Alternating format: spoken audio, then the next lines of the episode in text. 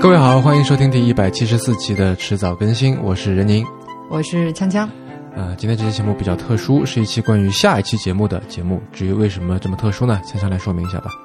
嗯，因为下期节目其实也就是会在明天上午，十月十九号上午上线的这期节目是我们的第一次付费尝试。嗯，呃，我们做节目五年多以来一直都是免费的，嗯，除了有一期幕后彩蛋，但反正那个也不重要哈。在这过程当中，一直有很多朋友也鼓励我们，给我们提建议，说你可以去做一些收费类的内容，或者说做一些会员计划。但我们一直到现在连听众群都也没有建。一个原因是，就不是靠这个来吃饭吧？啊，这也很幸很幸运的哈，就是可以在主业之外还有有这么一摊子事儿，嗯可以来你说可以来玩儿也好，可以来提供一些业余的精神食粮也好。嗯，因为确实要运营好这个节目啊、群啊什么的，就还挺花精力的。然后其实我们一直是把迟早更新当成是一种对于互联网、对于那些看不见的朋友们的反馈，嗯因为我们自己其实很受益于互联网上各种各样免费分享出来的这些内容。嗯那么我们就吸收了这些内容，再通过自己的咀嚼，通过自己的理解，然后把它作为一种反馈给传到互联网上面。那么既然是一种反馈，好像回也馈吧，我觉得。啊，回馈吧，嗯，对，作为一种回馈，那就也不太好意思收钱。嗯另外还有一点呢，就是我总觉得咱们的节目是好像不该收钱的就不值得。啊，怎么说呢？就是你你看，我们做节目，其实我们俩都秉持着一个原则嘛，就是说这个节目上线了，我作为一名普通的听众啊，是我会想要去听的。嗯，如果符合这个原则，我就会把它放出来；对那如果不符合的话，那我就直接把它给掐掉了对。就如果这么想的话，这里就有一个很尴尬的问题：我们只能做出 我们做得出的节目，就是在自己能力范围之内。对。但是我们会但是愿意花钱买的呢，都是那种我们做不出的东西。对，那我觉得这个也也是因为我们是比较怎么说呢，就是挑剔或者说是抠门的消费者吧，嗯嗯或者说过于理性的消费者，所以你只只愿意去买那些你自己做不出来的节目嗯，啊，所以导致的一个必然的结果呢，就是我们自己能做出来的节目，自己是绝对不会去买的。嗯，那换句话说，也就觉得说我们的节目要贴上一个价格标签，就有点不太好意思了。嗯，就是自己心里面过不去这道坎儿。是，这个让我想到伍迪·艾伦有一部电影叫做《安妮霍尔》（Annie Hall），嗯然后它里面有一句台词就特别形象、特别贴切的描述了我们这种心态。嗯他说：“I did never join a club that would allow a person like me to become a member。”就 我永远不会加入一个有像我这样的会员的俱乐部。对。那我我永远不会买一个像我们这样。 哎，那为什么我们现在又回来来做这个想做一次付费的这个尝试呢？嗯，其实这个契机是呃很久之前了，就有这个想法，其实真的是很久之前了。就我当时看到了一篇文章，是那个 Craig Mott 写的。这个人其实不止一次的出现在我们的节目里面了。嗯他是一名非常优秀的内容创作者，然后他在一九年的时候就写了一篇文章来回顾他那一年，呃，也是他的第一年来运营呃会员计划的一个经验啊、感想啊什么的。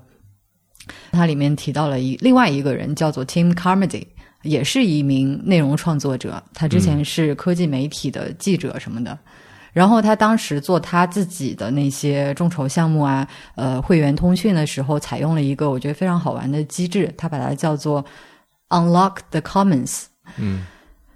然后他的做法就是说，在内容上线的初期，你是需要花钱去买的。但是呢，一旦付费人数到达某一个 cap 的时候，这个内容就会自动的解锁，变成全网公开。嗯当时心里面就埋下了一颗种子，觉得说，哎，是不是有一天我们也可以来效仿一下，来试试看？所以就有了今天的，呃，其实是明天啊要上线的这一期付费尝试。然后我觉得这个想法非常好，所以作为对他的致敬吧，就是我们也保留了这种做法的名称 “Unlocking the Commons”。嗯，对，就是一旦购买的人数突破了这个阈值，比方说是一千好了，嗯那这一千个人，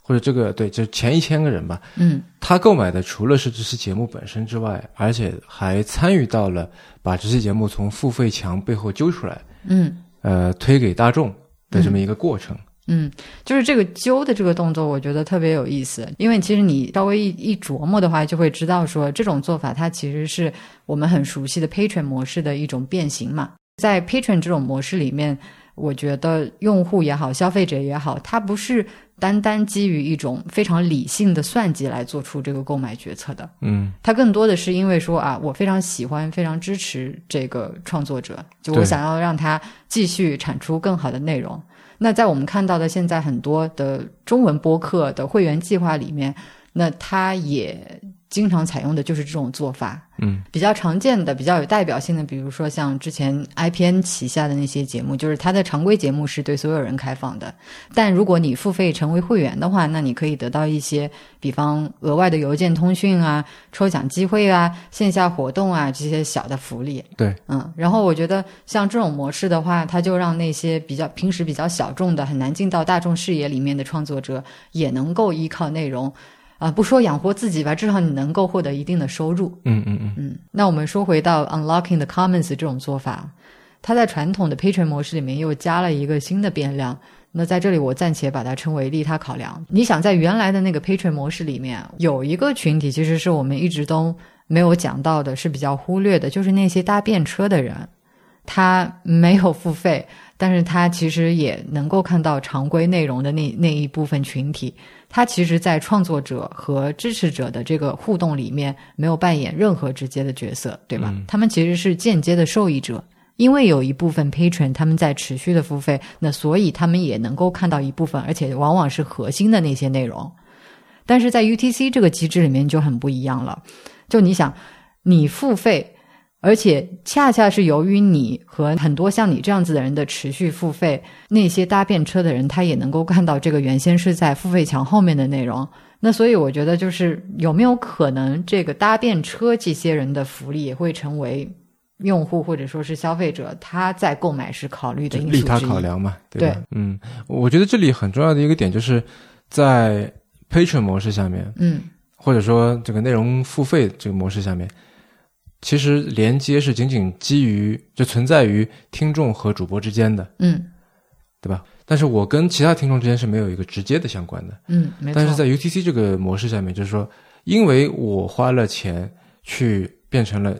假使刚才说的一千这个例子，嗯我成为了一千分之一，就是我出力分力把这个节目给推向了免费的领域。嗯在这个时候，我是跟那些后来免费听到这期节目的人是有一个直接的联系的。嗯所以刚才不是说到有两个原因导致我们一直没有做付费，一是嗯觉得说我们的节目本身好像不太值得大家来花钱，嗯第二是说好像也不太好意思，嗯呃，就是怎么说呢，有点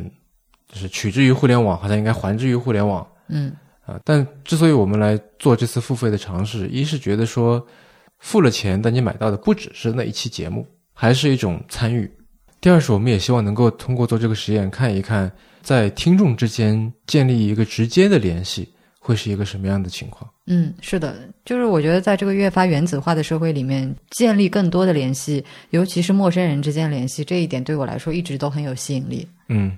嗯，那这一期节目也就是一百七十五期节目，将会在明天上午啊、也就是十月十九号的上午，呃，上线小宇宙平台。嗯、这里面我觉得 就是要不得不做一个说明啊，因还是因为基础设施上面的限制，就导致我们在暂时没有办法在其他的平台上面，呃，去上线这一期一百七十五期。无论是像网易云音乐、喜马拉雅，还是更多的泛用型嗯播客平台，我知道还是有很多的听众在那上面听啊，对，就是因为我们没有办法实现。呃，付费人数达到一定数量之后自动解锁的这样的一个功能，所以目前就是，如果说你感兴趣想要参与的话，那也 只能在明天上午它上线之后去小宇宙上面看一看啊。嗯当然，你可以先去看一下、试听一下，看你感不感兴趣，要不要参与。至于内容的话，因为是任宁老师的一期单口，你要不简单的介绍一下是关于什么的？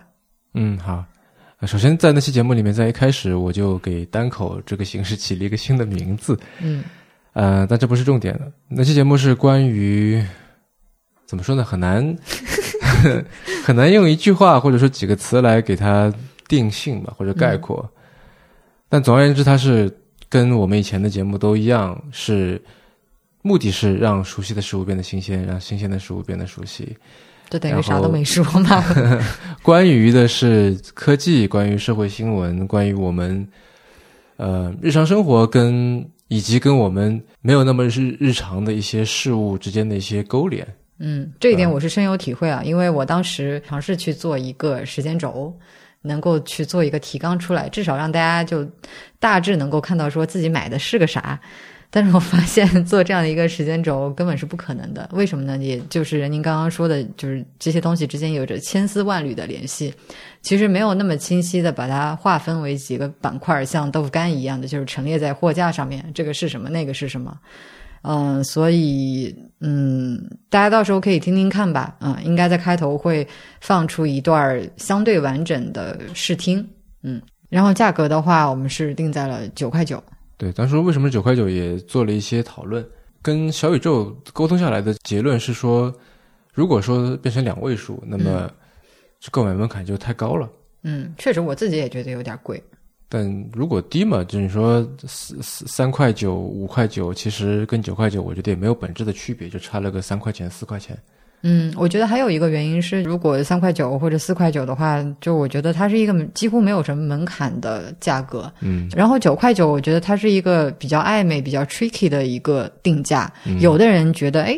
不贵啊，有有的人就觉得是就好像还是有点贵。这种 tricky 的价格好像是比较有意思的。对。然后这次的这个解锁阈值，我们就定在是刚才一直在说的这个一千。嗯，就是一个拍脑袋的决定，以及就是还是忍不住想要用一下凯文·凯利一千个粉丝的这个梗，就是看嗯看到底有没有一千个粉丝。我觉得应该是没有的，但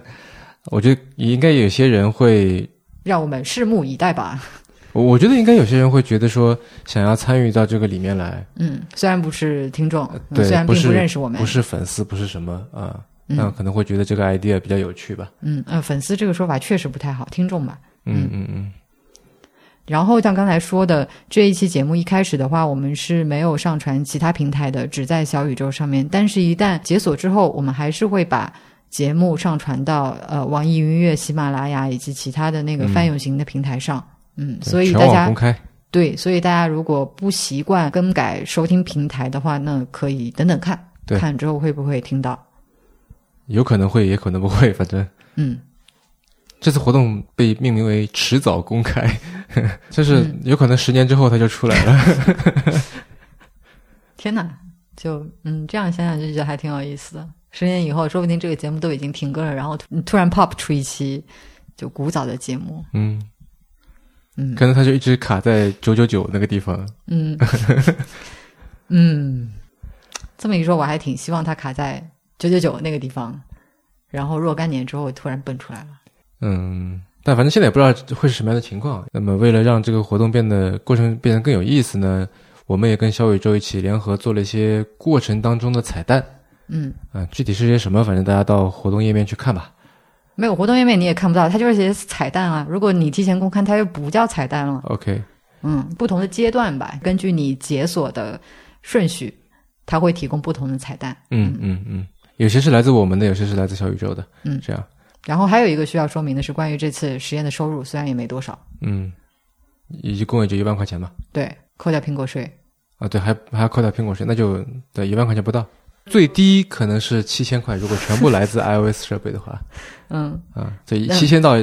一万之间的一嗯。个数值。然后这些非常微薄的收入，呃，我们还是希望能够就是回馈出去，是嗯形成一个正向的循环。所以所有这些钱我们会拿来支持其他的我们喜欢的、不喜欢的要支持嘛？要支持的。啊，对，不喜欢的也应该支持。嗯，可以。呃，但我说明一点啊，就是这是我们个人的一个选择，倒不是说以后采取这个模式，好像变成我们立了一个标杆一样的，大家都得这么做，或那者我觉说得这个听众应该都能够理解了。 OK，嗯嗯，因因为你刚才在说的那个 UTC，它里面是有一个利他考量的嘛，嗯就是听众觉得说，啊，我花了这个钱，然后我是想让我有利他的考量的，嗯结果这个利他，我我去利他的钱被你全拿来利己了。嗯 嗯， 啊，那我只想说呢，大家反正就靠内容来吃饭，收钱也是无可厚非的事情。嗯我们之所以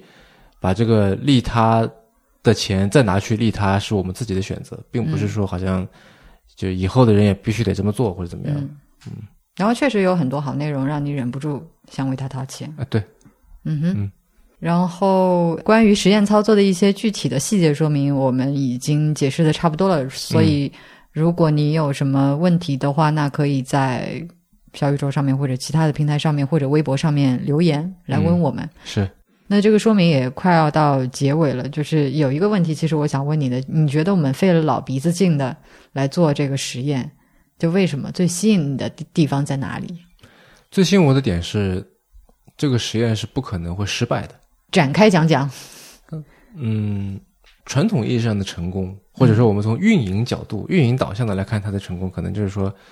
呃，那期节目一出来，一小时就售罄。嗯，就越快售罄越成功。对，然而从我们这个实验来看，我觉得它哪怕像刚才说的，十年之后被解锁，它也不算失败，嗯因为我们可以在这个过程当中，就作为第一次尝试就来吃这个螃蟹的人，我们可以看到说大家对于这个实验的反应，因为我相信肯定不会一个买的人都没有，嗯